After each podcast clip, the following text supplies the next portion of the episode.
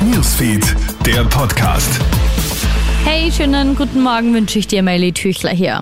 Die Spannung rund um den Konflikt zwischen Taiwan und China spitzt sich weiter zu.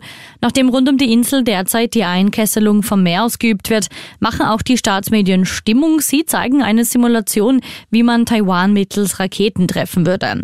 Die seit Samstag andauernden Manöver nahe Taiwan sind eine Reaktion auf den Zwischenstopp der taiwanesischen Präsidentin Tsai auf dem Rückweg von einer Mittelamerika-Reise in den USA. In den Trümmern des eingestürzten Hauses in Marseille sind zwei Tote gefunden worden. Rettungskräfte suchen weiter nach Vermissten und treiben die Bergungsarbeiten im Schutt mit Hilfe eines Krans voran. Doch die anhaltenden Feuer unter den Trümmern erschwert, erschweren den Einsatz von Suchhunden. Acht Menschen reagieren nicht auf Anrufe und gelten weiterhin als vermisst.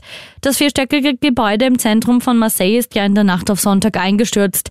Vermutlich hat eine Gasexplosion den Einsturz verursacht. Fast 200 Menschen Menschen mussten aus angrenzenden Gebäuden evakuiert werden. Zu einer Tragödie kommt es in Deutschland. Im baden-württembergischen Hockenheim sind am Ostersonntag zwei Geschwister tot in einer Wohnung entdeckt worden. Die Kinder waren erst sieben und neun Jahre alt. Eine 43-jährige Frau sei wegen des Verdachts eines Tötungsdeliktes am Tatort festgenommen worden, so die Polizei. Ob es sich dabei um die Mutter handelt, ist noch unbekannt. Krone Hits, Newsfeed, der Podcast.